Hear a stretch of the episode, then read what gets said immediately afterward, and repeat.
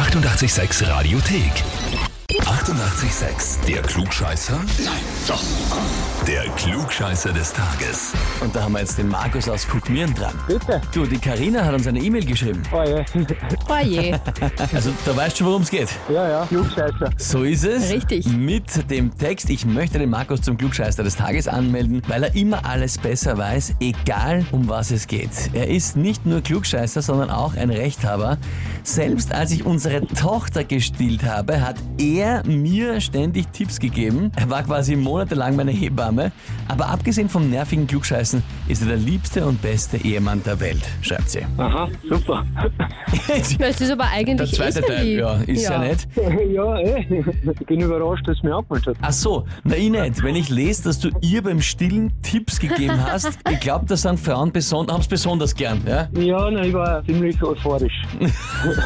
Er wollte es dir Das nur, hast du nur lieb gemeint, wolltest gell? nur helfen. Ja. Ja. ey. Markus, die Frage ist, stellst du dich der Herausforderung? Na sicher. Na sicher.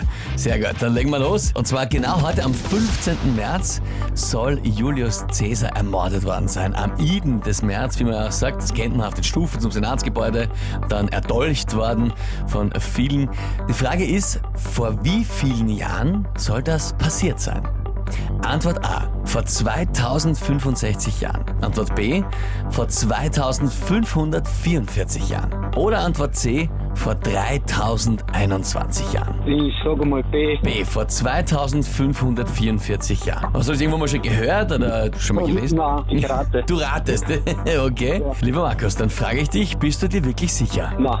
äh, wir Antwort A. Antwort A. Vor 2065 Jahren. Das wäre dann 44 vor Christus gewesen. Und lieber Markus, das war's auch. Vollkommen richtig. Sehr gut. Da ist es passiert und das heißt für dich, du bekommst den Titel Klugscheißer des Tages, bekommst eine Urkunde und natürlich das berühmte 886 klugscheißer -Häferl. Sehr gut. Jetzt kriege ich ein Leben lang einen Kaffee Samstag und Sonntag von meiner Frau serviert. Wirklich, das war die Bedingung. Das war die Bedingung, ja?